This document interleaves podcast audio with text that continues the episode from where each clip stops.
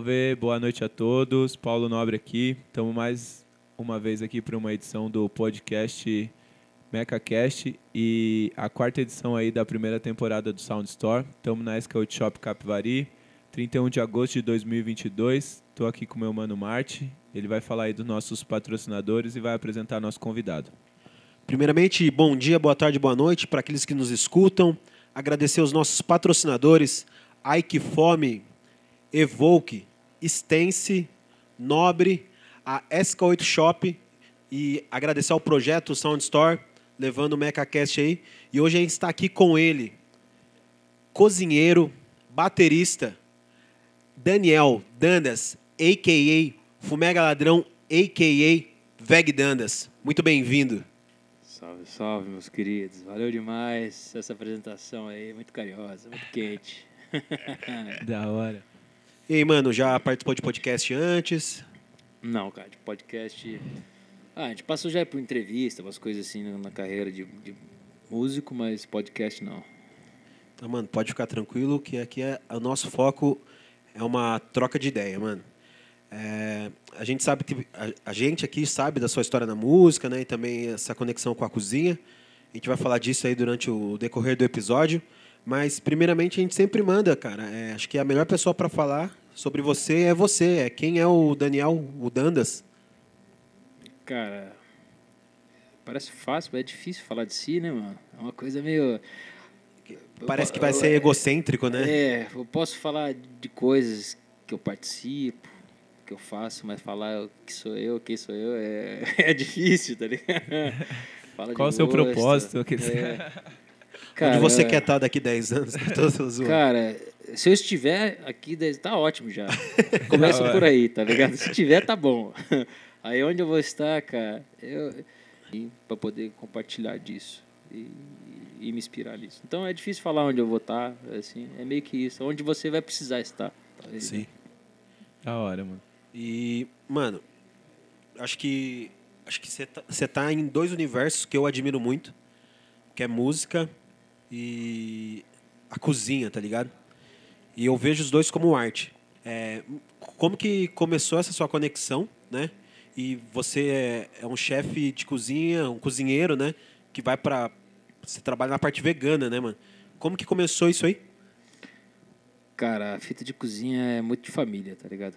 Vó que cozinha, que é, fez a vida do, dos filhos dela, cuidou da família com o dinheiro da cozinha, sacou? Então ela já cozinhava e minha mãe também cozinha demais. Meu pai cozinha bem.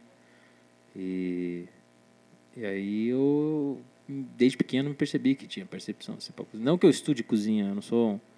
Eu, a cozinha, para mim, está uma herança né, de, né, de família e de, e de percepção de necessidade mesmo, tá ligado? Só que tornar essa necessidade um pouco mais interessante, saca? Um, é um momento de cuidar de si mesmo e cuidar daquele que vai comer do que você está fazendo. Então, é, eu acho que a pira da minha cozinha é isso, não é nem questão de estudo, embora eu seja formado em gastronomia, é, não é questão de estudar, eu não estou sempre estudando, mas eu estou sempre cozinhando. Essa cor é muito bom, todo dia, todo dia.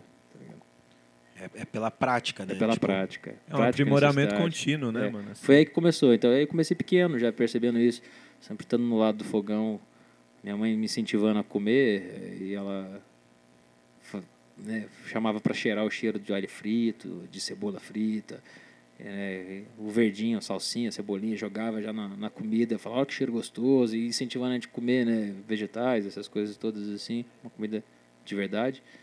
E, e aí eu já, já tava desde pequenininho pirando em, em cozinha, tá ligado? E aí, profissionalmente, assim, já aí me tornei vegetariano logo cedo, com 12, 13 anos de idade. Pode crer cedo. E, e cedo. E, e, qual foi de você já ingressar no vegetarianismo tão cedo assim? O meu irmão, o mais velho, trouxe essa ideia do vegetarianismo para casa. E todo mundo, todo mundo abraçou, menos meu pai. E eu abracei forte até, até então, tá ligado? Já faz 20 e tantos anos. E aí ele trouxe essa parada, porque a gente era do movimento do, do hardcore, do, do straight edge, daquela coisa toda, então tinha conexão com comida vegetariana. E aí eu pequeno, já sempre seguindo ele nos rolês, indo nos shows, me, sempre tive contato com comida vegetariana e aí você vê que cozinhar vegetariana, a cozinha vegetariana exigiu um desenvolvimento para você comer melhor, assim, porque Sim. ninguém sabia fazer muitas coisas. Aí eu fui aprendendo a fazer receitas, aí eu me vi como um cozinheiro, até me tornar um cozinheiro profissional, né? E o, o lance de cozinhar, é, tipo assim, a, a cozinha vegetariana, eu sou vegetariano também. Hoje a gente tem uma, o vegetarianismo industrializado, né, mano? Você, você pode ir no mercado e comprar umas paradas. Mas é, sou vegetariano de uma época que a gente precisava fazer muita coisa, senão você acabava indo por um caminho meio, meio podreira, né? Meio junkzão, de, junk food, né? O vegetarianismo, tipo, muita fritura, muita batata frita, né, mano? Uns carboidratos, assim, sempre, assim, às vezes não acaba refletindo legal, né? Eu demorei para ter essa consciência. E o vegetarianismo não me levou para um lugar saudável, porque o meu vegetarianismo era meio sedentário, assim, Pode crer. E aí depois que eu paguei o preço, que eu entendi, mano, preciso cozinhar melhor, não comer comida fácil, tá ligado? E aí eu senti essa necessidade, mano, preciso focar num temperinho, É, pá, preparar umas verduras, não ser só batata, tá ligado? É, é osso, cara. Não, era isso mesmo, mano. Na nossa época ainda era mais pancada ainda. Tinha algumas coisas industrializadas, mas era bem ruim. Uns enlatados bem ruins, umas coisas meio ruins, assim. Então a gente tinha que aprender a se virar, a fazer as coisas, tá ligado? Hoje tem bastante. Mas, cara, é... Essa praticidade também, até hoje, assim, ainda traz muita coisa junk, tá ligado? É... A gente tem, tem que sempre ficar esperto, mano. É assim, é questão de escolha, né? Você quer comer os bagulho junk, foda-se, coma, mas sabe que uma hora a conta vem, né? E, aprender a cozinhar te livra um pouco disso, tá ligado? Começa a te... A cozinha acho que foi mais, assim, pra mim foi até mais nesse pessoal, assim, do lado do punk, de você né, questionar as coisas, questionar o que estão dando pra você comer, porque te dão o que comer, né? Não é você mais que tá escolhendo, né? Aí porque você não cozinha, sacou? Então, se você aprende a cozinhar, você começa a, a- ter mais senso crítico, tá ligado? Isso é muito bom. Foi daí que, depois que eu fui me tornar ainda um cozinheiro por ser profissional, mas para mim era todas essas questões políticas, assim, sabe?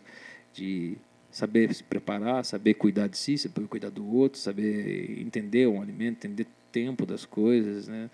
O que, né? A transformação da coisa, né? A cozinha tem essa É parada. alquimia, né? É, e aí a transformação sua também de, de escolher você ir ao mercado, você escolher o que você quer comprar e fazer, em vez de comprar um bagulho pronto que. Sacou? sacou?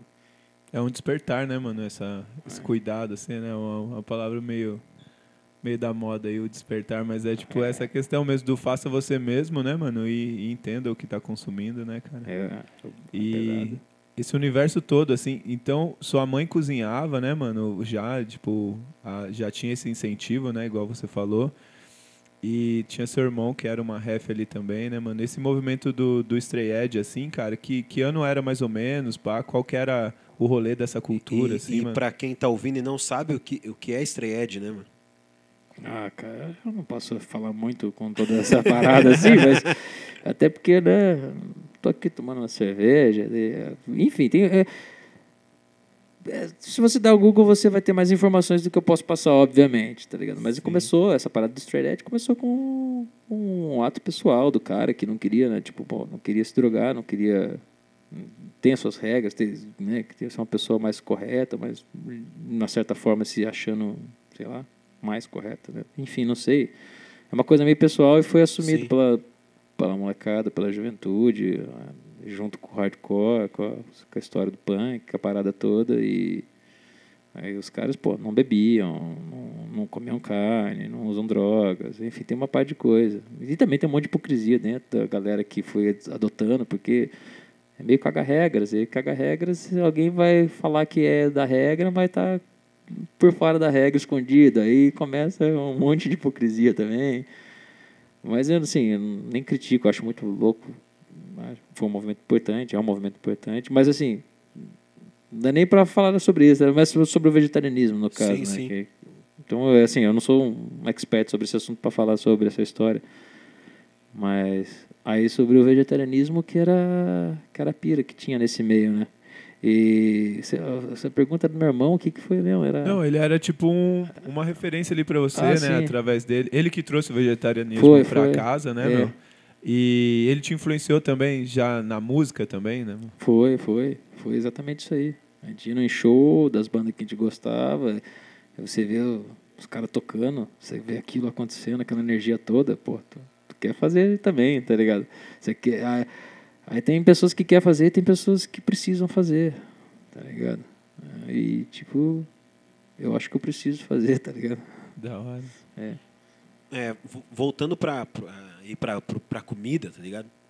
Tipo, no- nos últimos anos, assim, muito por causa da mídia mesmo, assim, a gente teve uma explosão de uns programas de culinária, né, mano? E também uma consciência aí pra, pra galera o que é comer, né? Não que todo mundo consiga comer bem, co- comer coisas boas, né? Mas eu, eu, eu tenho comigo que o brasileiro, antigamente, ele comia os, os que podiam, né, comer melhor, né, que era muita comida preparada. Hoje a gente tem essa invasão de fast food, praticidade, comidas congeladas, mas é, é, com essa ascensão desses programas de culinária, eu vi muito que uma galera teve o entendimento da comida como arte, tá ligado? E eu mesmo sou um cara que comprou totalmente isso, tá ligado? Eu, eu tenho essa pira de ver a comida como, como arte, tá ligado? E isso se manifestou em você também, tá ligado? Já que você tem essa conexão com a arte pela música, a comida também é, é esse processo criativo, artístico, sabe? Tipo, sensorial. Eu, eu, eu piro quando eu como um rango que tem umas texturas, tá ligado? Eu- e eu falo, mano, quando ele foi pensado para eu comer e, tipo, mexer com, comigo nesse sentido, tá ligado? Tipo, um bagulho, às vezes até coisas naturais, assim. Eu, a- uma fruta que eu piro comer é maçã. Todo mundo fala, mano, acredito que você gosta de maçã. Eu falei, mano, se a maçã faz croque, mano, ela é perfeita pra mim, tá ligado? Por causa dessa textura, essa, brin essa brincadeira, tá ligado? Pode crer. Você tem essa, essas pira? Tem pra caralho. Cozinha é pura arte, cara. Cozinha é arte pra caralho. Cozinha é muito louco, né? Tem gente fala, se você parar pra pensar quanto a arte a gente consome assim, sem nem perceber. A cozinha é uma arte, então você consome arte todo dia na cozinha, você no, no rádio, que tô tocando música, numa trilha sonora, numa novela, no filme. Então, assim, tem um monte de gente que ficou criticando arte, mas nem sabe que o tempo todo tá sendo bombardeado por arte. Precisa ser bombardeado por arte, senão você tá fudido, tá ligado? Você você é uma pessoa cinza, o mundo ia ser cinza. Ia aparecer aquelas paredes do Dória lá que tirou toda a arte, tá ligado? Você vê, o cara não quis a arte, o bagulho ficou tudo cinza, tá ligado? A, a, aquela- A- a- asséptico, né? mano? Ascética. Então, e a cozinha é uma arte, cara. É uma arte justamente justamente quando ela começa a ser reparado nesse aspecto, tá ligado? Que não é só se alimentar. Quando você começa a perceber essas sensações, tá ligado? Do seu paladar, sabe? Das texturas, que justamente você falou, textura é muito importante, tá ligado? Textura, é, é, complexidade de sabores, aromas, de retrogosto, enfim, de um monte de coisa assim. Então, é uma arte, cara. Eu não, não me vejo como um artista na cozinha, tá ligado? É, eu não me vejo assim, mas é, ainda assim, de uma, ela, algumas receitas, algumas coisas que eu vou fazer me vem na cabeça igual numa composição de música também. Então, nesse, mesmo não sendo uma coisa muito artística, assim, o que eu faço na cozinha, mas às vezes a ideia soa como a criação de uma arte, tá? Já vi um estalo, assim, da combinação de gosto de tal tempero com tal coisa, para dar aquele gosto, ou, tal é, tal ingrediente que vai dar uma textura justamente, saca? Então, então ele vem, ele vem essa parada assim e é uma arte, sacou? A cozinha é super arte, cara. Arte pra caralho. Cara, esse ponto de vista que você deu, assim, é. Eu fiquei tirando uma brisa que eu acho que fica embutindo, né, mano? Eu tenho essas. é, às vezes a gente tem ideias, né, mano? Também não me considero artista e tal, mas eu vejo que do nada brota uma ideia. E, e quando eu, assim, vou entender essa ideia, eu vejo que ela tá há muito tempo se, se formando dentro de mim, assim, né, mano? E aí, eu, a hora que você tava falando dos alimentos, eu tirei uma brisa, tipo, fiquei imaginando uns ingredientes voando na sua cabeça, assim, e daqui a pouco você, tipo, mano, é aqui, ó, vou juntar tudo isso e vai dar, né, mano? Eu acho que isso é total arte, né, mano? Não tem jeito, né? mano? É, mano. Pô, teve, teve um. Eu fiz uma salsicha, uma receita de salsicha que eu bolei na minha cabeça, assim também. E, esse dia foi cabuloso para bolar essa receita. Eu não consigo mais fazer porque deu muito trabalho. Não, não, não, não vale a pena fazer para reproduzir com os meios que eu tenho em casa. Mas assim, eu usei 17 ingredientes. Tá ligado? E eu, eu fui pensando nos 17 ingredientes. E cada ingrediente tem uma proporção, uma quantidade. Tá ligado? Eu fiz alguns testes. Eu fiz acho que quatro testes para chegar no padrão que eu falei, pô, essa aqui tá uma salsicha da hora. Tá ligado? E aí. Então, tipo, teve na cabeça, mano, 17 ingredientes e cada um uma proporção, uma Quatro quantidade. vezes, 68 combinações, mano. Tá ligado? É, tipo assim, é muito louco, velho. É, como as ideias funcionam é muito louco, velho. Você deve saber disso muito bem. Você administra uns negócios incríveis, tá ligado? E, e pensa em números. Como é que você vê na cabeça? Eu não sei, tá ligado? É, é uma, é uma pira, é uma. Eu, tipo, uso uma palavra, não sei nem sei se existe, mas é combinabilidade, mano. Tipo, tiro uma brisa de tudo que eu, que eu vivo, assim, penso, de alguma forma, em algum momento ele combina, né, mano? E, tipo, eu chamo isso de combinabilidade, tá ligado? Habilidade, foda. Cara, nesse rolê de. Assim, você, é, e, e na questão. Você é um cozinheiro profissional de trampar, assim, mano. é, você tem orgulho de falar de alguns lugares que você trampou, mano? Ou comentar pra gente, assim, de alguns lugares que não foi legal e tal. De uma trajetória mais profissional até hoje, esse corre independente que você faz, né, mano? E daí pega um gancho já pra. Hoje você tem. É uma marca, né, de. Você é uma marca de, pro- de produção de alimentos, assim, né? É você tem um isso. corre independente. Conta essa caminhada aí pra nós. E eu queria complementar também, na hora que, é, que você falar de onde você trabalhou, se você tem esse interesse. Eu tenho uns brothers que trabalham com cozinha também, tá ligado? E uma vez um deu um salve cabreiro, assim, do ambiente de cozinha. Ele falou, mano, ambiente de cozinha é um dos ambientes mais tensos que tem, cara. Porque tem é, materiais cortantes, tem fogo, é úmido e é a milhão, assim, tá ligado? É. E se, se, se você concorda com isso, tá ligado? Cara, muito louco essa brisa aí, porque vai sair de uma área de risco para uma outra, assim, para fazer esse gancho. Quando eu decidi me tornar profissional em cozinha, eu trabalha, eu era metalúrgico, tá ligado? E trabalhava trabalhava para terceirizados da Petrobras, fazendo manutenção industrial lá, tá ligado? Cortando os bagulho, fogo para tudo quanto é área explosiva assim, saca? Aquela galera os colaboradores, todo mundo, tipo, muito roots, muito humilde, assim, ó. Galera aqui do Brasil inteiro, assim, que já saiu de casa há muito tempo e tá só rodando a estrada e fazendo grana e, e trampando nessa área de risco, alto risco, tá ligado? Altíssimo risco.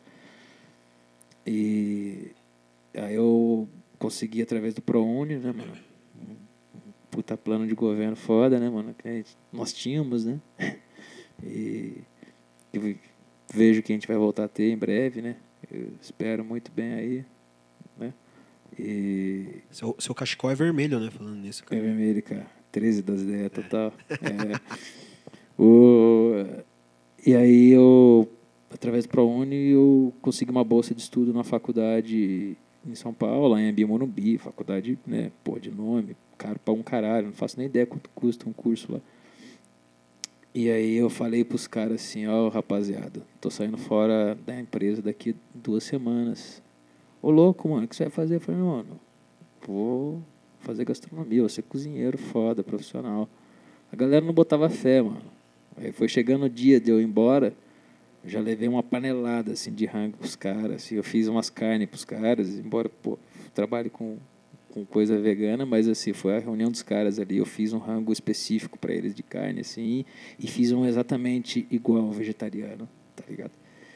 E botei na mesa os dois, assim, ó, pra galera comer sem saber, assim. Todo mundo comeu tudo, tá ligado? Era uma carne de panela. E comeu dos dois, assim, ó. Ah, Sacou? na, na tomada de decisão do estudo, você já cozinhava, já então. cozinhava, já, cozinhava. E aí já. Os caras choraram e não acreditaram mesmo que eu tava indo embora virar cozinheiro, tá ligado? E, e aí que eu fui estudar e virei cozinheiro. E saí dessa área de risco, como você falou, como o Marte falou, e entrei na, na outra área de risco, cara. A cozinha é uma área de risco, sim, cara, porque são pessoas que trabalham muito tempo, não são muito bem remuneradas, poucos tiveram, é, tipo, uma formação técnica, tá ligado? O que a gente, no Brasil, a gente romantiza pra caralho. Ah, eu aprendi na raça tal. É lindo, é foda, você aprende pra caralho. Mas, cara, ter conhecimento técnico faz muita coisa desenvolver. É bom pro ser humano, é bom pro país, é bom pra tudo, é bom pra todo mundo se desenvolver. Sofre menos. É, né? sofre menos. Mas assim, não é, essas pessoas não tiveram formação porque não podem ter. Porque, mano, já trabalha numa área que ganha pouco, que trabalha pra caramba, não tem nem tempo pra descansar, nem pra viver com a família ou o que seja. Quanto menos estudar, tá ligado? É, poder estudar e ainda uma área que é muito cara. Então, assim, É, é elitizada, né? é elitizadíssimo. E aí é, pô, uma área com essa galera que é super ocupada, ganha pouco, pouca formação técnica, tipo, então muita coisa se dificulta.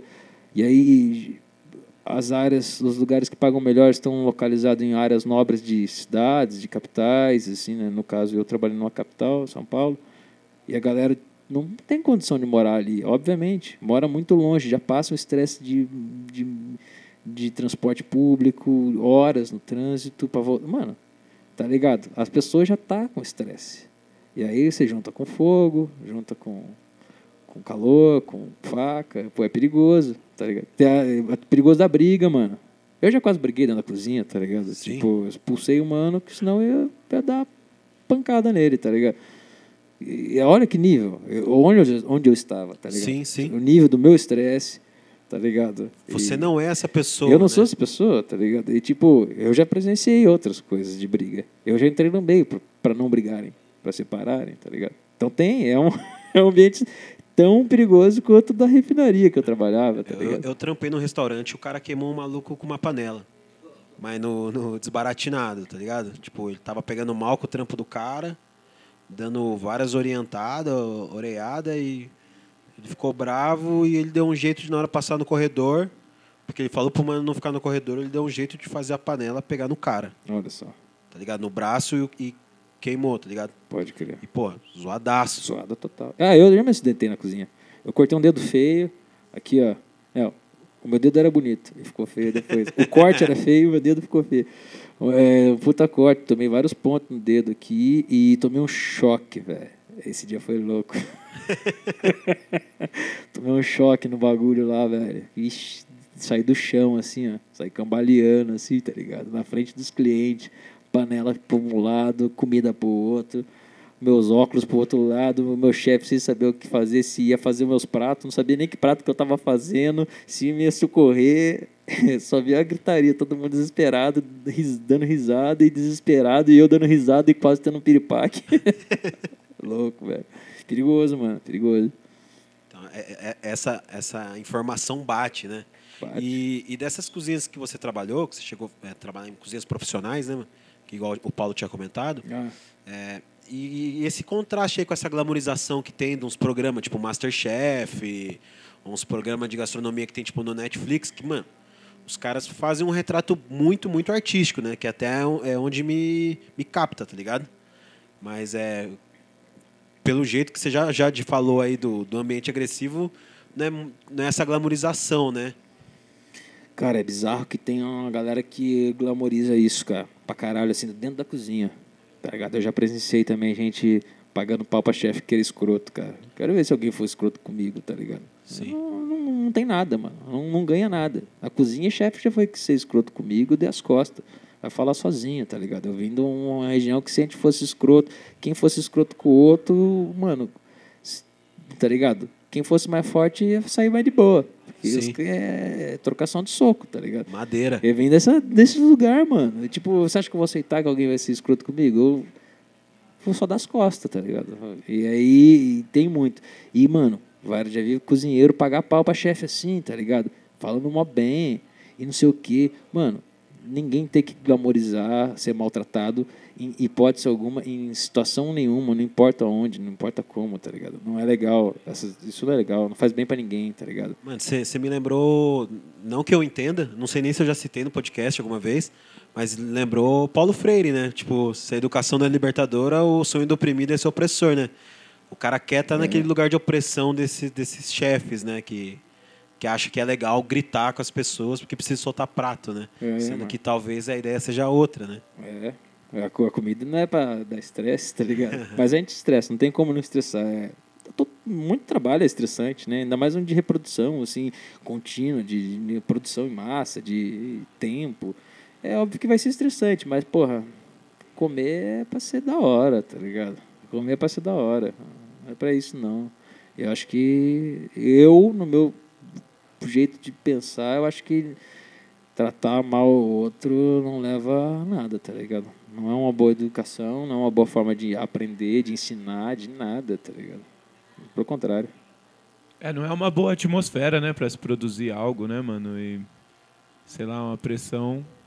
Isso é alguma coisa que vem de algum lugar, assim? É um a cozinha, sei lá, é, é bem retratado isso, né? Sempre que fala de filme assim, filmes ou pessoas falam disso, é bem retratado esse eles vendem como uma pressão necessária para que a pessoa fique esperta ou qualquer coisa do tipo. Não sei, mano. Você acha que isso vem de algum lugar? Cara, eu não sei não, mas eu sei que a adrenalina na parada dá um gás, tá ligado? É, isso é fato, é. Sim, sim. A adrenalina dá um gás, tá ligado? E... Mas eu não. Pô, era, sempre foi retratado mesmo, porque essa parada sempre foi romantizada. Eu acho que é um erro romantizar isso, mas eu só acho, só sou eu achando, só o máximo que eu posso é achar se isso é bom ou ruim para mim. E se não for bom, eu vou sair Sim. de perto. Que foi o que aconteceu, eu saí de perto da cozinha, tá ligado? Você chegou a trabalhar numa cozinhas que era um ambiente totalmente contrário dessa ideia de gritaria, um ambiente... Tipo, Já. eu vejo muito aquela Paula Carosella, ela fala que, que na cozinha dela não é esse rolê, né? É, não é, não é.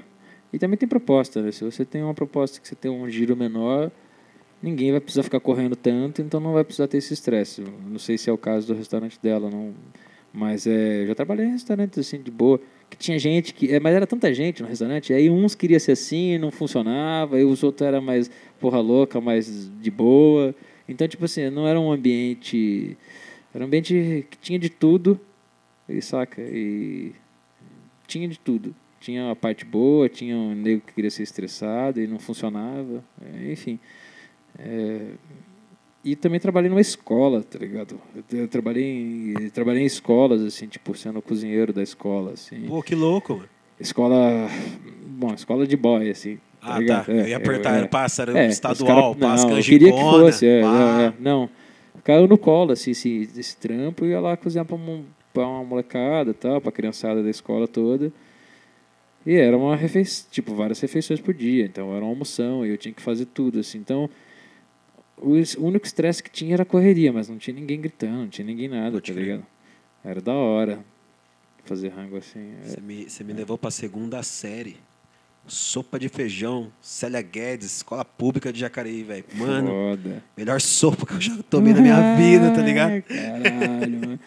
Pô, lá no João Feliciano, estudei lá também, né? Jacareí. Pode crer. Lá também tinha. Lá eu curtia muita canja, mano, quando era criança. A canja no João Feliciano era foda. Era uma escola estadual. Sim. E tinha canja, tipo, tinha uns dias que tinha macarrão. O macarrãozão era meio podrão, mas a canja era da hora.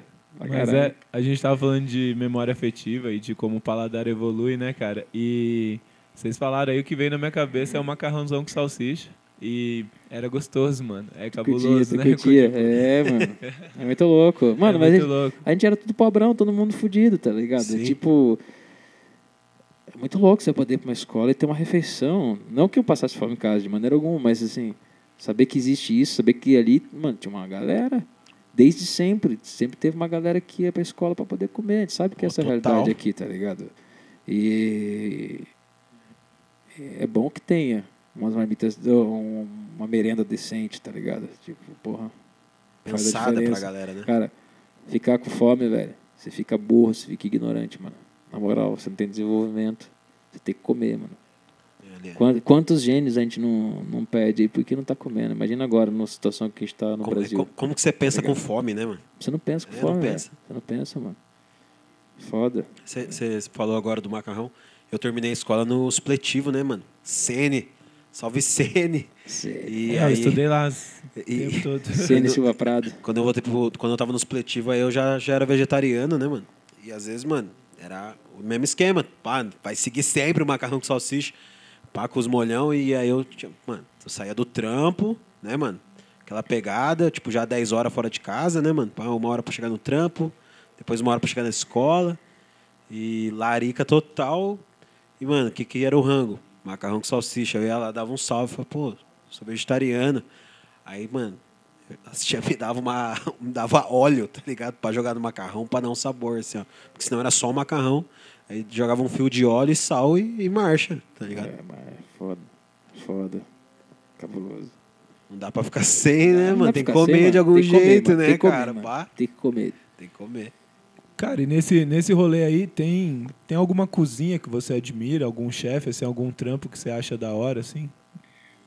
Cara, eu gosto de uma galera, mas eu tô bem por fora, assim. Eu prefiro nem falar nomes. Eu- mas eu, eu tenho eu tenho um carinho por uma galera, uma galera, assim. A Paola eu acho da hora, pô. Tem uma confeiteira vegana foda, a Tube Vegan. Eu acho ela muito da hora, assim, tipo, ela realmente ensina as receitas, assim, de uma maneira é, técnica, tá ligado? Tipo, então o bagulho não é escondendo ouro, ela ensina mesmo os bagulhos. É, e é só vegana, confeitaria vegana, pesada. Eu acho ela da hora. Pô, eu gosto da Helena Riso também, eu gosto dela como pessoa, eu gosto, eu conheço pessoalmente, então Sim. eu acho ela da hora, assim, pra caralho.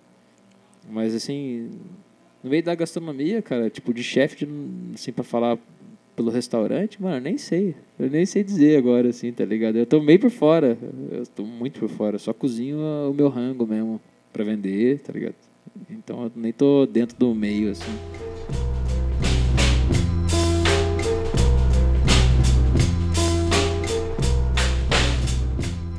Mano, entra nessa parte mais in- instintiva, né, mano? De necessidade, eu acho. É... Você se formou ali, achou seu rolê já, até mesmo antes de se formar, né, mano? E. Igual você falou ali, pela arte, alguns têm necessidade, né, mano? E tem que fazer o bagulho e, e ponto final. E dessa caminhada aí, cara, como que começou você fazer o bagulho por, por si mesmo aí, vender e tal? Mano, eu comecei a fazer os bagulho por mim mesmo, porque é isso. Tipo, você trampar em restaurante, você fica refém de, de minutos da sua vida, tá ligado? De horas, de tudo, assim, ó. Sacou? É muita pouca folga. E. E aí, tipo, pô, eu toco, eu sou músico, tá ligado? Eu preciso viajar, eu preciso de folga pra viajar, tá ligado? Então eu tinha que aproveitar dessa esperteza aí de saber cozinhar e fazer o meu rango por mim mesmo, tá ligado? E vender pra poder ter tempo pra fazer outras coisas, tá ligado? Eu acho que é um é um desperdício de ser humano fazer só uma coisa na vida, tá ligado? Total. Todo mundo tem capacidade de fazer várias coisas, só não pode porque não tem tempo. Então a gente tem que dar um jeito nisso aí. Foi o que eu fiz, mano. Vou cozinhar pra mim mesmo pra ter tempo pra fazer outras coisas. Tá? Cozinha vem como uma, uma ferramenta para o seu processo criativo, né? Pá. Uhum. E, mano, agora que tipo, tocou no assunto da música, né, cara? E falou bastante aí da cozinha. Até, também, às vezes pode até falar mais, mas eu queria saber, você já, já imagino que a sua conexão com a música também vem da sua relação com o seu irmão. Ou não sei se é uma coisa já dentro da casa, você pode falar como é que começou? Mano, isso é bizarro.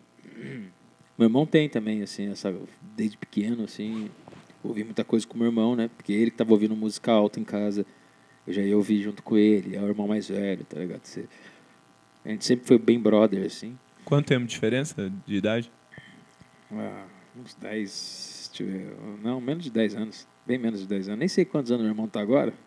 É da hora ter um irmão mais Mas velho é- assim, né, mano? É, acho que é ser uns da seis hora. anos de diferença por aí. E começou com ele, ouvindo uns bagulho lá, tá ligado? Eu já ouvia com ele. Eu fui, eu lembro, acho que a primeira experiência pesada de música foi ouvir The Cure. Boys Don't Cry, assim, tipo, eu devia ter uns quatro anos de idade, mano. Se pá. Cedo? Caramba, Cedíssimo. bateu mesmo pra você Mano. lembrar, mano. num fornão de ouvido gigante, que era maior que a minha cabeça. Tá ligado? Meu tio tinha. Meu tio também sempre curtiu música, mas eu acho que esse daqui eu nem sei. Foi, era coisa do meu irmão. Tinha uma fitinha cassete e eu botei no rádio pra ouvir. E aquilo me encantou, velho. Cabuloso. Eu me lembro da sensação de pequenininho, de estar com a mão no fone gigante. Galera em casa rindo da minha cara, assim, ó. Tipo, minha mãe, meu irmão. Achando rindo engraçadinho, né? achando ver, pá. engraçadinho, porque, tipo, pô, um fone gigante, ouvindo música alta, rock alto, tá ligado? Eu lembro perfeitamente disso. Aquilo mudou minha vida, velho. Mudou minha vida até. É o, é o ponto-chave. Mano, foi a chave da minha vida. assim. Paciente zero. Pá. É, paciente zero, exatamente. E aí, não conseguiu se, se manter em só ouvir, né, mano? Você foi ser músico, né? Hoje você é músico, né? Você é baterista e tem projetos. E como, como foi sua primeira banda? E eu vou te falar, a primeira vez que eu te vi tocar foi no Bar Virou Unissonância Bullet Trill. Pode crer, mano. Faz tempo. Faz tempo isso aí, Tipo, pô. 2005, talvez. É, não, é, eu era menor de idade. Isso aí eu É, o garanto. clássico de Jacareí, né? Unissonância. né? Unissonância. Dissonâncias. Salve de ideia, né? Salve De de, ideia. ideia. Trouxe várias pedradas aí pra gente ver no nossa, na nossa cidade, no Vale do Paraíba, tá ligado? Cabuloso. Mas é isso, eu fui crescendo ouvindo música, mano. Fui crescendo ouvindo música muito com influência do meu irmão. Por muito tempo com influência do meu irmão. Depois um pouco com influência do meu tio, assim, que me trouxe as coisas mais velhas, uns rock dos anos 70. E aí que eu fui começar a, a trilhar o meu caminho, o gosto pessoal por música, assim, sozinho dali, tá ligado? Ouvi uns jazz, ouvi, ouvi bastante psicodelia, assim, sacou? Mas eu fui aprender a tocar batera tarde, cara. Com uns, comecei a tocar com 17 anos de idade, tá ligado? E custei para descolar uma batera, uma batera bem velha, bem fodida. Quem é baterista talvez conheça uma famosa BNB, é uma batera muito ruim assim. E foi muito bom ter essa batera porque para tirar som dela era difícil, então eu aprendi a afinar a batera, tá ligado? Eu aprendi a sentir diferença, como buscar um som numa batera assim através, né, desse processo que é muito importante, afinar o instrumento, tá ligado? Sim. E, e aí eu comecei a tocar batera ali, assim, tá ligado? Comia a batera. Foram uns dois, três anos assim que eu engolia a batera. Era horas por dia. A família se horas. arrependeu de rir do foninho, né? Nessa Cara, hora. Na verdade, eu já nem morava mais com ele nessa Ah, época. Eu tinha da hora. 17 anos, eu tava. Eu passava um- uns dias na casa da minha avó e passava numa casa, na antiga casa da minha família, que se mudou para São José dos Campos, e eu fiquei lá em Jacareí na casa vazia. Tá ligado? Eu tinha batera lá, minha família nem me viu tocando batera. Tipo, só foi ver, eu já sabia tocar, assim, tá ligado? Meu irmão entrou em casa e viu eu tocando batera, assim, tipo, ele desacreditou, quase chorou, assim, porque a gente ia poder ter uma banda junto, tá ligado? que foda, cara. É. Que da hora. Ele já tocava, sempre teve banda, né? E aí que ele viu, falou, pô, né, vai ter uma banda e tal. Daí eu fui lá gravar, fui fazer música, fui compor. Então eu já comecei tocando com os 18 anos, a primeira banda, e fazendo música, tá ligado? Então, tipo, eu nunca fui um baterista de sentar na bateria e tirar covers e coisa. Eu nem estudo, na verdade. Eu estudei por esses dois anos que eu tinha essa casa. Depois eu fui embora para apartamento, essas coisas. Cara, já era. O que eu sei tocar hoje foi porque eu estudei dois anos fortes, assim, lá no começo, tá ligado? Hoje eu estou morando numa casa que tem acesso a um estúdio, então de vez em quando, quando tá vago o estúdio, eu posso dar uma praticada, tá ligado? Mas eu nunca estudei. Eu tive uma aula de batera, nunca. Eu não sei fazer um paradida, não sei fazer. Quer dizer, talvez eu faça as técnicas de batera sem saber o que eu faço, mas eu não sou um batera, tá ligado? Tipo assim, sou um ótimo baterista, sou, tipo assim, até às vezes elogiado por grandes bateristas, assim, que me admiram. E mas eu não falo assim, ah, sou baterista, porque aí eu menosprezo também todo aquele trampo dos caras que, mano, se dedica pra caralho, estuda pra caralho, tá ligado? Eu nem faço isso, assim. E eu deveria fazer para ficar bom, para ser um baterista melhor, mais versátil e, e fazer mais coisas, e servir mais a arte, tá ligado? Porque pra mim bateria é arte pura, eu não ganho dinheiro com isso. Tá ligado? É E- arte pura. E tem esse lance, né? A gente tava falando um pouco isso nos bastidores, né? De, tipo, da arte. Mano, por que, que ela tem que dar dinheiro, né? Tipo assim, lógico. É, é legal ganhar dinheiro com o que a gente faz, mas arte existe antes de existir dinheiro, tá ligado? Então, eu não fico triste de não ganhar dinheiro com a minha arte. É, porque eu, eu faço ela porque eu preciso, né, mano? Então, tipo, tá tudo bem. Mas se eu ganhar, porra, legal pra caralho. Mas é, a arte pra mim é muito além disso mesmo. E eu acho louco também essa ideia que você falou, que a gente comentou um pouco antes também, de você não se considerar um baterista. Mas eu não vejo isso como que você está se diminuindo. Na verdade, eu vejo isso como um respeito. É, exatamente. É um exatamente. respeito. Eu Não é, não é Porque às vezes as pessoas escutam, ah, lá, não É. sei é. Não, você é baterista. Não, É. não, não. É um respeito que É. você tem, né? Eu É. acho isso muito foda, tá ligado? É. Talvez seja até para continuar uma busca em ser um baterista, tá ligado? Porque a partir do momento que eu falar que eu sou, talvez a, a minha busca vai ser para ser um baterista melhor. Mas isso, isso é só eu comigo, meu pensamento comigo, tá ligado? Então, tipo, eu prefiro até dizer que eu nem sou para eu buscar ser, continuar buscando ser cada vez mais, tá ligado? Tipo, é meio que isso. E Aí eu acho que essa fita da arte, porra, é, cara, a arte sempre vai existir, sem dinheiro ou com dinheiro, tá ligado? E o artista, né, que, que faz a arte, sempre vai existir com dinheiro ou sem dinheiro, tá ligado? Aí vai de cada um, o que, você quer direcionar a sua vida. Se você quer viver só da sua arte, você vai ter que, de alguma forma, fazer com que sua arte também capte dinheiro, para você poder viver só dela, tá ligado? Talvez se eu ganhasse um pouco, fosse um pouco melhor remunerado com só tocando bateria, eu ia dedicar meu tempo só em tocar bateria, nem iria cozinhar profissionalmente, tá ligado? E, e iria desenvolver mais a minha arte ainda. Volta aquele aquele assunto sobre tempo, tá ligado? Você precisa de tempo para dedicar aquilo que você ama, aquilo que você gosta, tá ligado? E às vezes falta esse tempo para mim na bateria.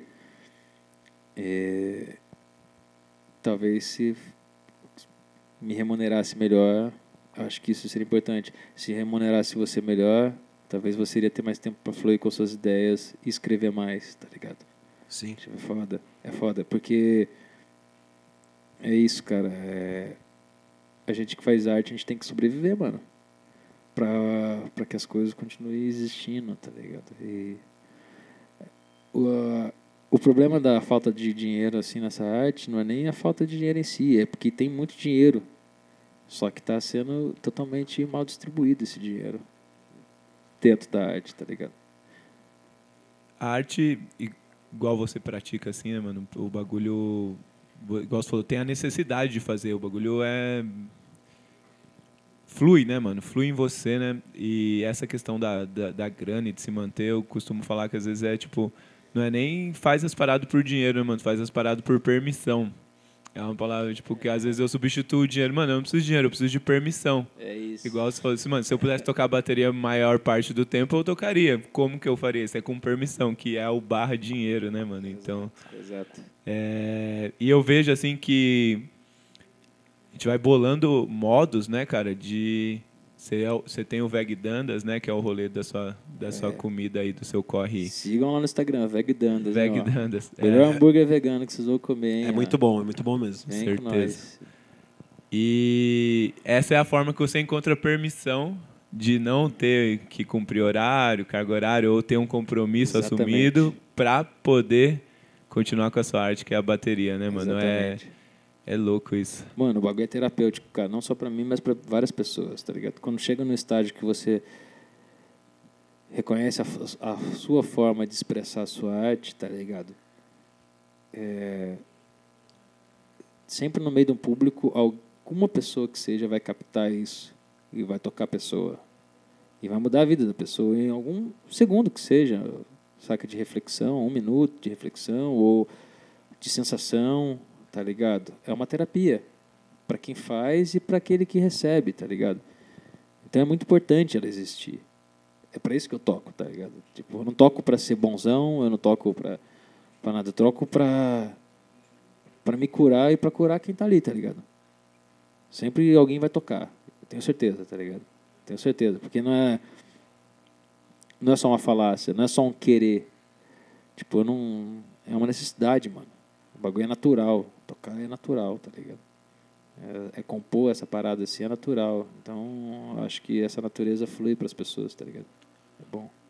Mano, só pra complementar, acho que talvez Bonito tenha- demais isso aí, pô.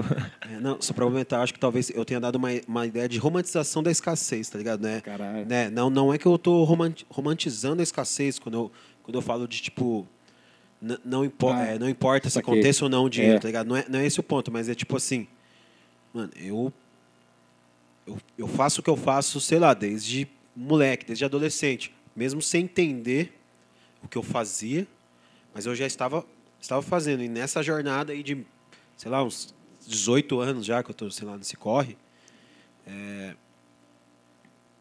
a remuneração veio algumas vezes, tá ligado? Aham, Eu é. lembro de ficar feliz às vezes quando a gente ganhava tipo um Marmitex pra É, fazer um som no evento, tá ligado? Aham. E às vezes você tromba uns mano e os caras perguntam: Ah, você ainda tá fazendo as paradas? Esse cara também fazia. Aham. Essa mina também fazia. Foda, né, mano? E eu É falo, Triste. eu tô. E eu não ganhei grana com isso. Mas É. é porque é esse lance da necessidade, tá ligado? Exato. Mas lógico, dinheiro é bom, como, como quanto Racionais, dinheiro é bom no Capão, Nova York, onde for. É. E vai me ajudar a financiar mais projetos e colocar mais pessoas nesse Exato, game. exato. Mas, tipo assim, eu não amarro meu processo a isso. Porque se eu amarrar isso, ou eu me castro, ou eu vou para um, pra um outro caminho. Tá? Tipo Exatamente, assim, eu cara, me castro exatamente. tipo, porque eu não ganhei, ou eu vou fazer uma coisa que não é o que eu quero. Mas Exatamente. sim o que o, o mercado. Não é nem o que o público quer, mas é o que o mercado dita que as pessoas querem, tá ligado? Exatamente. Que é o que você isso. falou da má distribuição. Tipo, Exatamente eu isso. Pensei, assim, pensei no mercado fonográfico sertanejo, tá ligado? Mano, isso é totalmente Os caras têm um lobby no, no mercado brasileiro, mano, tem música sertaneja boa, tem vários músicos bons, tá ligado? Mas é isso que você falou, é mais distribuída porque, mano, porque os caras controlam a estrutura de rádios, a distribuição de música no Brasil mano. por muitos anos, e aí os caras condicionou a grande massa da população a ouvir esse gênero, tá ligado? Mas, Claro. tipo, é por causa disso, é uma má distribuição de Exato. grana e muita grana na mão de um segmento, tá ligado? Exato, exatamente. Não que eu tô falando que não tem que ouvir É, sertanejo. exatamente. Porra, escuta sertanejo. Porra, os raiz principalmente, tá É, ligado? Que é, o é. que pra mim mais bate forte. Mas Claro. eu concordo contigo nesse salve aí. Não, de- é exatamente isso que você falou, velho. Exatamente isso. Não tenho que falar mais nada.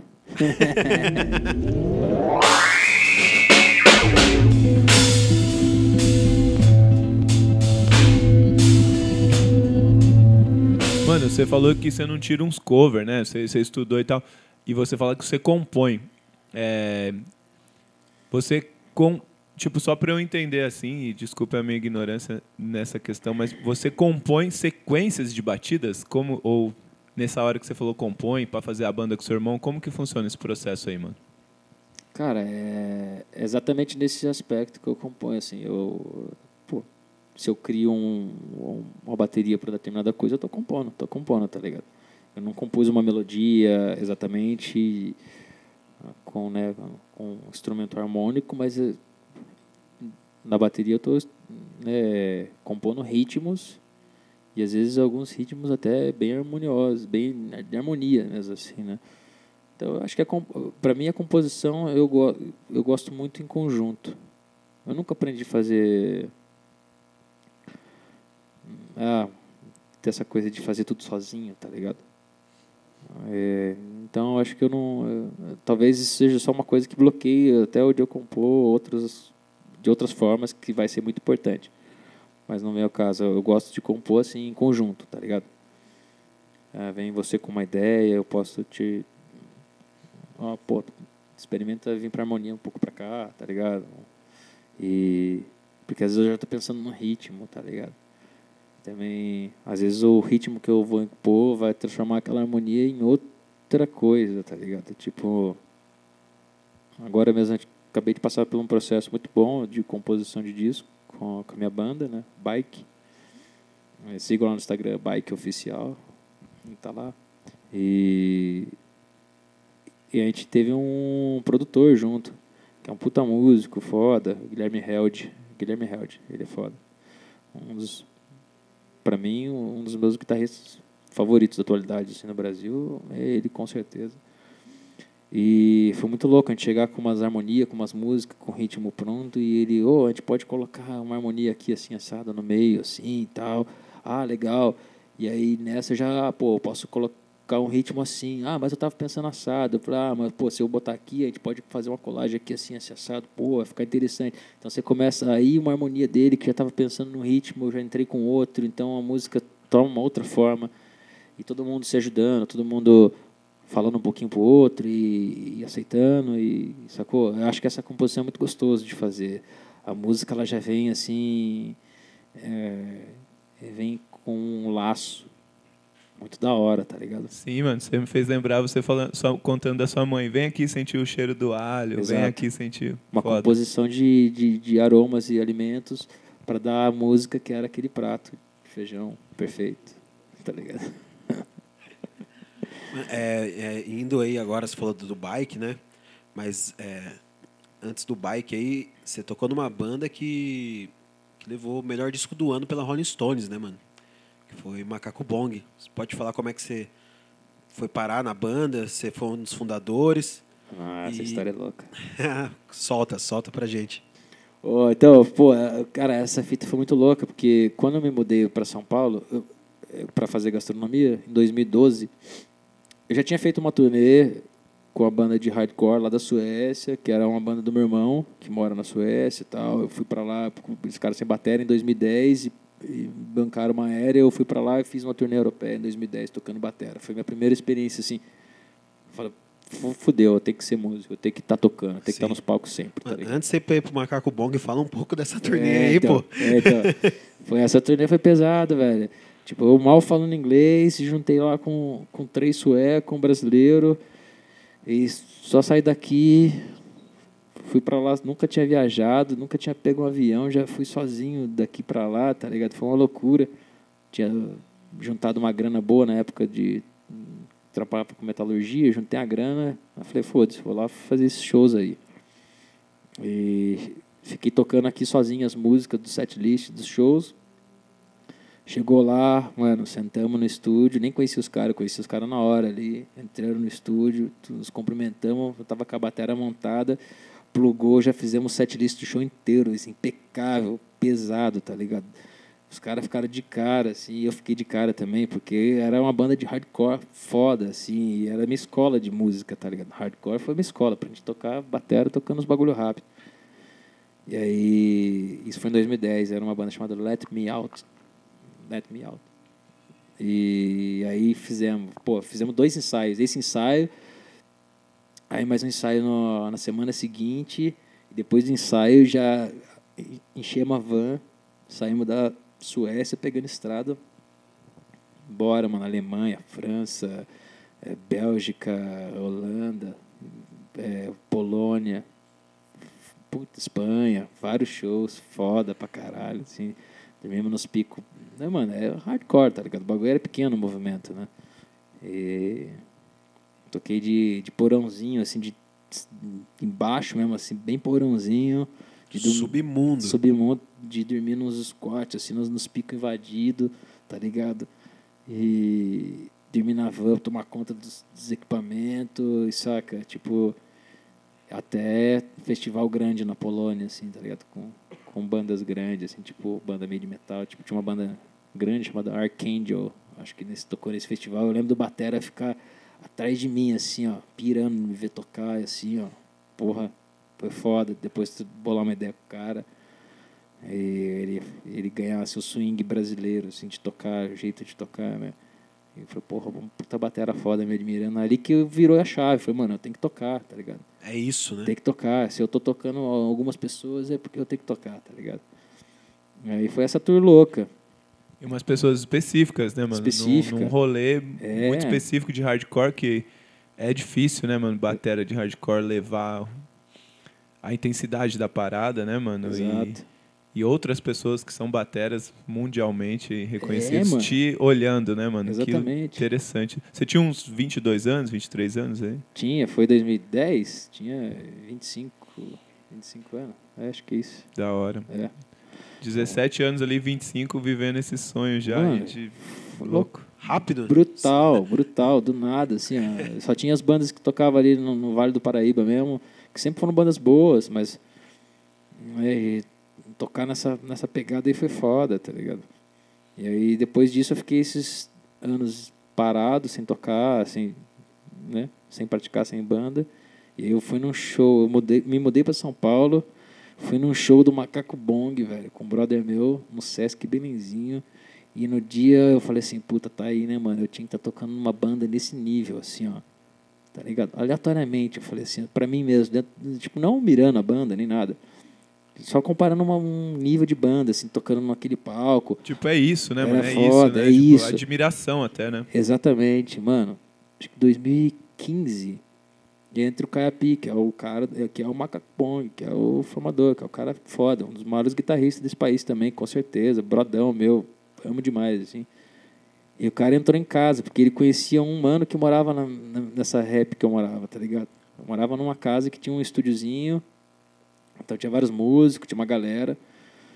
E nessa época eu tava assim, trampando na cozinha e fazendo a faculdade, então nem tipo tinha tempo para nada, mas o cara entrou lá, chegou em casa, eu, a banda era do Mato Grosso, e o cara tava morando em São Paulo, tava, né, tava pra cá, e ele falou, ah, tô pensando em montar um macaco bong aqui, e convidou esse meu amigo, o Julito, para tocar baixo. Daí, ah, você não conhece um batera? Ele falou, ah, o cara que mora aqui em casa é batera.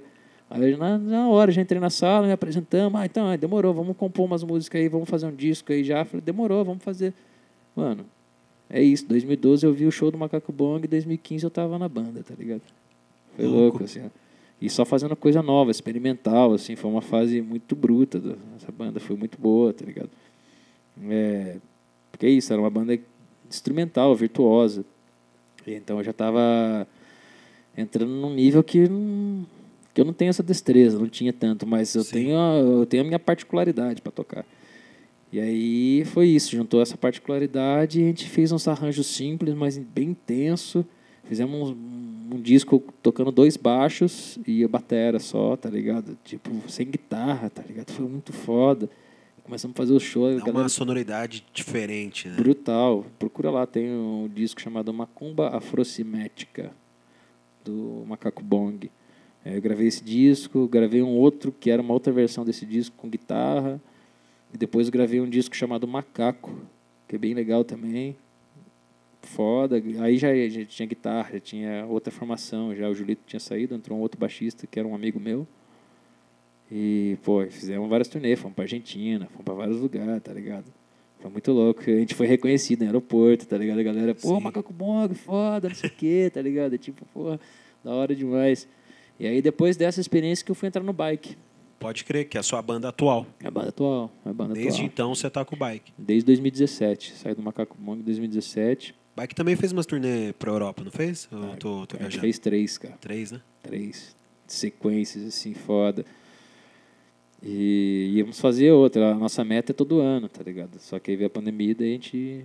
Deu uma brecada, deu brecada. brecou o mundo, né? Brecou o mundo inteiro, né? Agora que a gente vai voltar a fazer esse rolê, mas tocamos em festival grande, né? Tocamos no Primavera Sounds na Espanha, tá ligado? Com o bike.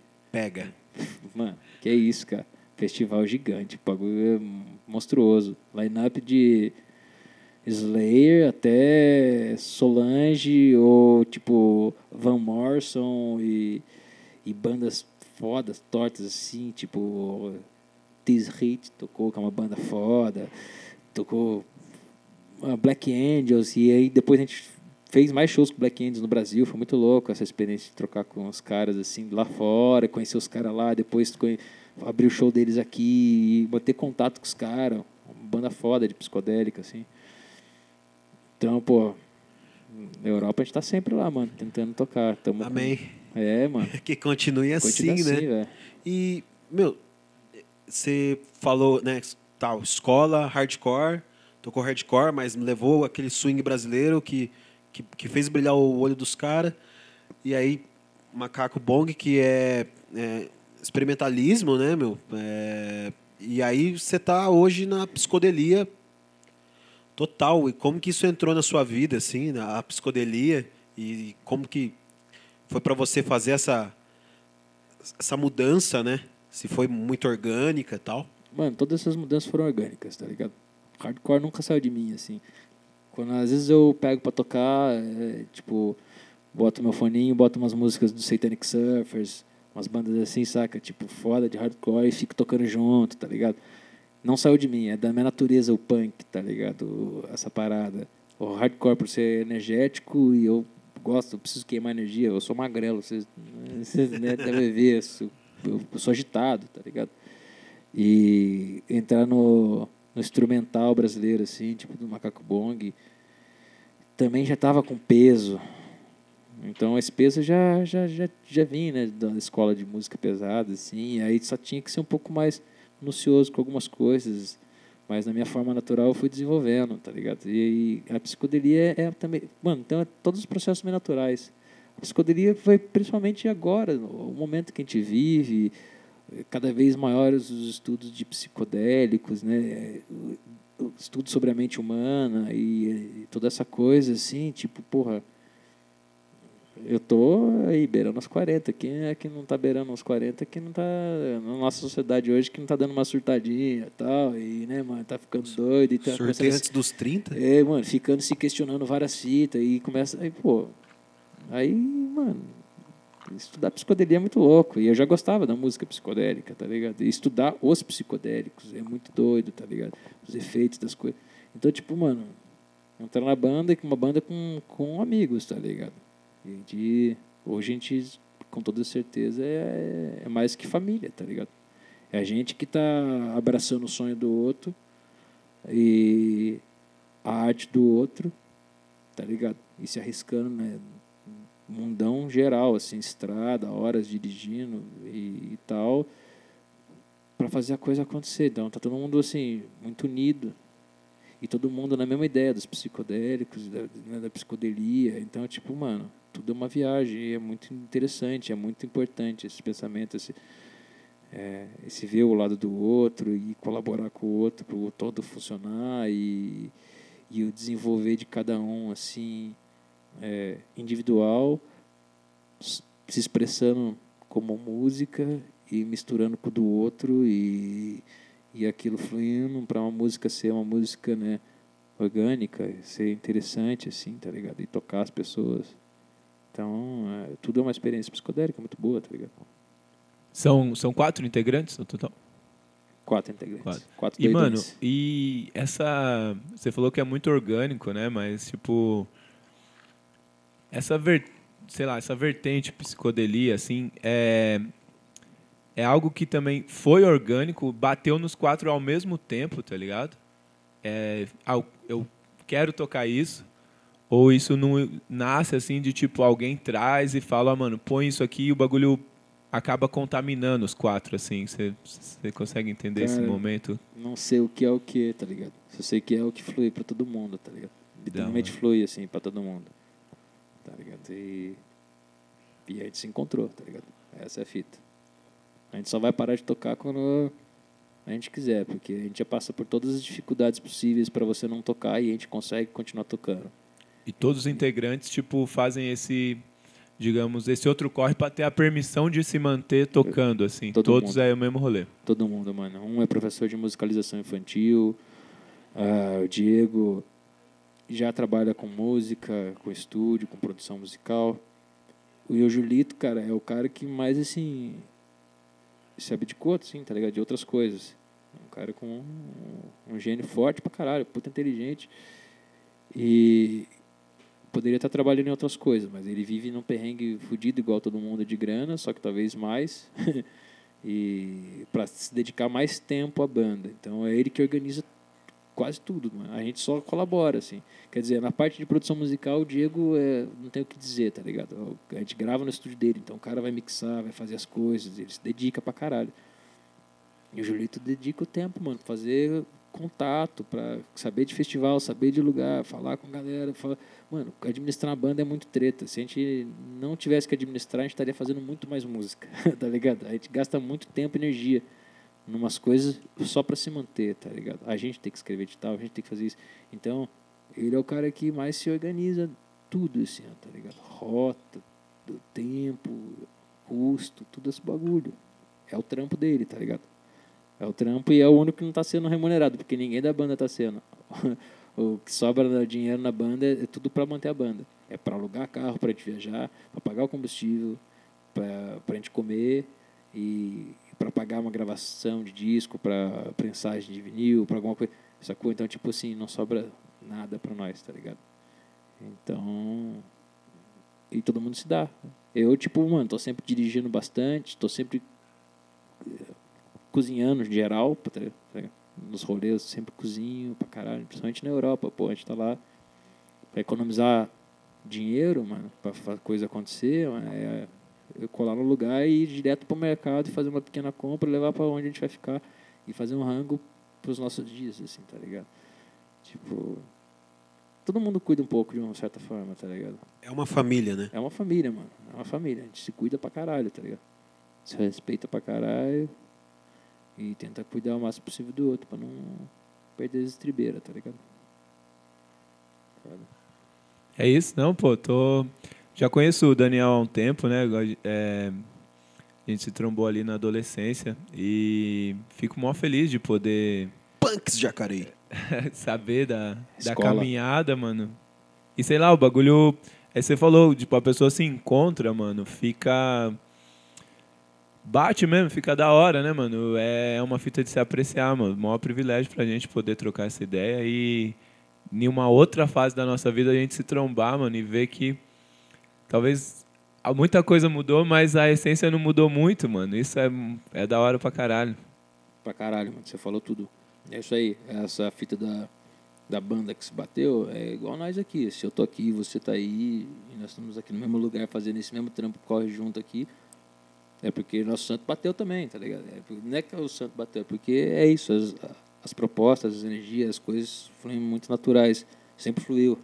Sempre foi assim na nossa adolescente, na nossa adolescência, assim, quando a gente se trombava em algum lugar, na praça, pra andar de skate, tomar um goró, um show, sempre foi assim e tá aqui agora por conta disso, tá ligado? Porque é exatamente isso, mano. É admiração mútua, assim. Desse todo o corre que você faz, com o Meca, com todas as suas marcas, com a parada toda, tá ligado? Te reencontrar nessa condição foi muito louco, muito gratificante. Jacareí, mano, era cheio de. cheio de qualidades, cara. Cheio de gente de qualidade. Posso citar nome de várias galera aqui. Batata era o puta batera. Tipo, Dario, que sempre fez o corre com música. Posso. As, as, as meninas da Coruja de Gotham, que, tipo, porra. Representando, né? Tipo, punk. As minas do punk na música, assim, regaçando. Pô, Zoreia. Puta artista foda. Foda pra caralho. Leozinho. Leozinho. Assim, Jacareí é um lugar com um berço de. E se você vai ver na história da, da arte de Jacareí, Jacareí sempre foi historicamente importante, tá ligado? Teve baterista que tocou com, com Elba, com Chico Buarque, com todo mundo. Teve o- vários Acho cantores. que eu lembro o nome, Elder Bedak. O Elber Bedak, grande Bedak. Espero visitá-lo lá em Búzios em breve. É, assim, foi conhecido como Atenas Paulista, mano. São Paulo, Jacareí, tá ligado? Era o berço de arte, assim, do estado de São Paulo, tá ligado? Várias bandas de baile, que, que saiu músicos foda. E na nossa época ali, de punk, de adolescente, mano, canta cada cara, assim, muito talentoso, mano. Artista foda, tá ligado? É tudo meio autodidata, né, mano? Eu via os. Tipo assim, eu ficava impressionado, mano. Eu tiro uma brisa lá que eu colava, cara, porque eu precisava de uma família mesmo, tá ligado? Eu, é, acredito que eu não tinha talento nenhum, assim, pra.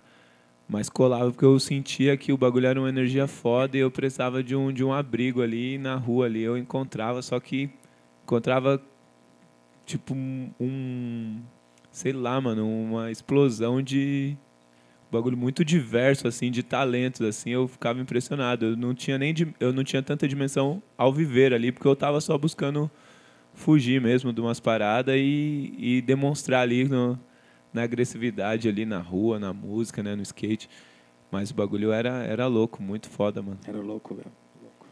Muito bom, é isso aí, velho. Foda Uma, pra uma caralho. parada que eu, que eu sempre gosto de perguntar, que eu acabei que eu não acabei não perguntando, mano. É... São referências, tá ligado?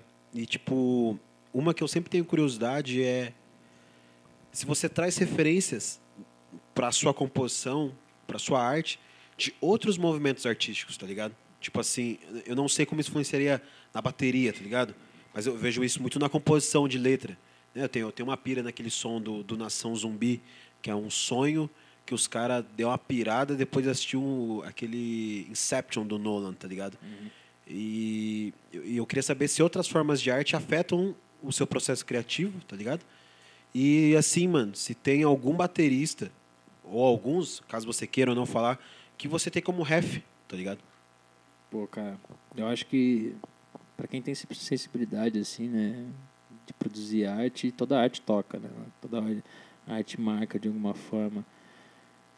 É, pra mim, na bateria, eu acho que eu não, eu não posso dizer que as artes me influenciam diretamente, tá ligado? Acho que é, nas minhas composições de bateria eu, eu briso muito nessa fita de de, de beat mesmo, assim, saca? De, de ritmo, sabe? De, de movimento. Sim. Então, assim, é, as influências de arte na minha bateria é mais isso mesmo, assim, saca?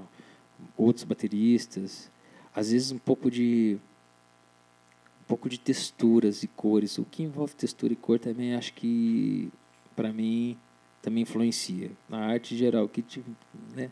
Artes plásticas, então talvez assim. Talvez um pouco dança e teatro, porque tem movimentação de corpo. Talvez, Sim, talvez sim. essas coisas me influenciam sim, tá ligado? Mas quando eu penso na minha, na minha composição de bateria, é mais assim, essa parada mesmo de ver a harmonia da pessoa, o ritmo que ela tá me oferecendo, eu, pô, qual ritmo eu posso oferecer a você, tá ligado? Pra sair do comum, tá ligado? Pra sair do. pra ser peculiar, pra ser único, tá ligado? É... E na bateria eu, eu busco isso nos bateristas, tá ligado? Principalmente alguns que tem isso muito na cara, assim, saca? Tipo, uma forma que ninguém vai conseguir tocar igual. Tipo um Tony Allen que toca afrobeat, assim, o afrobeat dele, assim, ninguém vai reproduzir igual porque é o peso da mão dele, o jeito que ele movimenta a mão dele. Ninguém vai conseguir fazer isso, tá ligado? Então ele, assim, embora todo mundo toque, vários bateras toque afrobeat, não, eu consigo sentir essa nuance particular dele. Ou um Bernard Purdy, que foi um grande batera, é um grande batera, tá vivo ainda. Tony Allen faleceu recente recentemente, e eu né? consegui assistir o show dele, assim, e ver pessoalmente ele fazer aquilo, pra mim, mano, Ele, tem um, ele tinha uma leveza nos movimentos, é, né, cara. mano? E, assim, ele tinha uma peculiaridade que, assim, obviamente, ele estava com 90 anos, ele não conseguia tocar mais batera como ele tocava com seus 30, tá ligado? Mas ainda tinha uma identidadezinha, uma coisa ali que era, assim, imutável, não importa a idade. Tá Sim. ligado? Não importa se ele faleceu ou não, é imutável aquilo, tá ligado? Ele tá vivo, né? Tá vivo, pela sua é. arte, né? É. Então, tipo assim, puta, ele foi assim, mas muito bom. É, Esse tipo de baterista me influenciam. O Bernard Purdy, como eu falei também, o cara do funk, assim, um soul. Caralho, tá ligado? Um, um movimento muito bom, assim. Ele também é pe- peculiar, assim, criou um, um beat que é muito reproduzido e é ele que criou essa parada, tá ligado?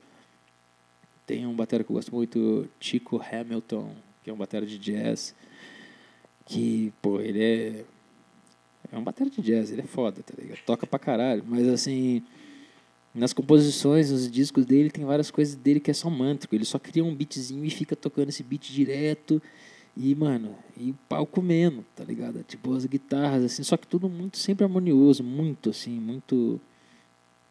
hum, Os arranjos dele, as composições dele são, tipo, sempre muito boas, assim, muito foda, muito gostoso de ouvir. Ele é também um dos caras que me influenciou bastante. Hum, eu acho que ah, deve ter vários outros, mas Não, Imagina, É, né? imagina. com certeza tem Mas a- vários essa outros. mas contribuição já foi, já É. foi, foi ótima. Foda. E agora, chegando nos momentos finais, né? Primeiramente, queria agradecer né, a, a Scout Shop a, a permitir esse projeto, junto com a MECA, o nosso quarto episódio. É, queria agradecer a produção. E antes de finalizar, a gente sempre pergunta pro convidado, tá ligado, ô Dandas? Se teve algo que ele gostaria que a gente tivesse perguntado, algo que ele gostaria de ter falado. Queria saber se a gente faltou nisso com você. E agradecer a sua participação, ter topado essa aventura essa jornada. Pô, a aventura vir agora que eu vou ter que tocar alguma coisa que eu nem faço ideia o que, tá ligado? E agora que a aventura começa. Esse processo todo aqui, cara, eu não tenho nem como falar se faltou alguma coisa ou não, porque eu acho que, embora eu seja uma pessoa muito ansiosa, eu acho que pensar no que poderia ter sido é, é, um, é uma coisa muito ansiosa. E, por incrível que pareça, eu sendo ansioso, eu não tive essa sensação, saca? Controlei minha ansiedade para não pensar o que poderia ter acontecido, o que poderia ter sido, tá ligado? Sim. E, então, pra mim, acho que só é, é isso. Eu tô aqui com dois brodaços meu e nós tá trocando ideia, tá ligado? Como é que você cobra uma ideia de alguém? Fala, ô, mano, aquele dia nós tava conversando, faltou você mesmo falar isso, me perguntar isso, eu não tenho. é isso, né? Tá aqui, tá tudo perfeito, tá ligado? Cara, é da hora demais. O a gente tá foi tipo uma temporada aí, né, mano, de quatro quatro convidados, né, pro Sound Store, foi tipo esse é o, o quarto. E, cara, pra mim, só agradecer, né, mano, a todo mundo que apoiou aí, todo mundo que colaborou, quem, quem trampou no, no bastidor aí pra parada acontecer. E pra mim nunca fez tanto sentido, mano, música e comida, cara. Oh, nunca fez foda. tanto sentido uma colher e uma baqueta. É, O mano. bagulho, mano, sei lá, só me fez sentir um tempero, tá ligado? É. Pra, pra fazer uma coisa melhor, assim. Todos nós somos um, um temperinho aí que nós vai, vai se organizar de alguma forma pra criar um bom prato, né, mano? Pois é. Fico muito feliz aí com a, com a sua presença, de a gente encerrar esse projeto com você, tá ligado? Eu acho que foi muito, muito da hora só tenho a agradecer seu tempo e disposição de ter colado, mano. Que isso, foi um prazer, eu que agradeço. Já faço minha propaganda aqui, ó. Siga lá nas redes sociais, ó. Veg Dandas, o melhor hambúrguer vegano que tu vai comer no dia que você comer esse hambúrguer. Tá? Pode ser que você coma outro melhor depois, mas- até esse dia vai ser o melhor. Siga a gente lá. É, eu- que faço os rango, entrego, então dá pra s- trocar uma ideia, saca enquanto eu entrego. E na música, mano, siga lá Bike Oficial. Estão aí firme e forte, sete anos aí já é, tocando, fazendo acontecer no Brasil inteiro e pra gringa também, tá ligado? Estamos lançando o, quarto, o nosso quarto e último disco, né? É, lançando em vinil. Estamos na pré-venda. Entra lá no site do Bike Oficial no Instagram. Ou pode me seguir aí, ó, né? E falar comigo e a gente passa o link. Quem tiver interesse em comprar um vinil foda, colorido, bonitaço, escuta lá a banda, vê se gosta, se acha da hora. Estamos nessa campanha aí. E em breve mais outras informações. Gravamos o quinto disco, já está pronto e tá tipo creme o disco, tá foda. Então em breve lançaremos também discos novos. Segue a gente aí, vai dar um check no nosso trampo, que vale a pena, mano. É isso, muito obrigado. Independente, viva arte.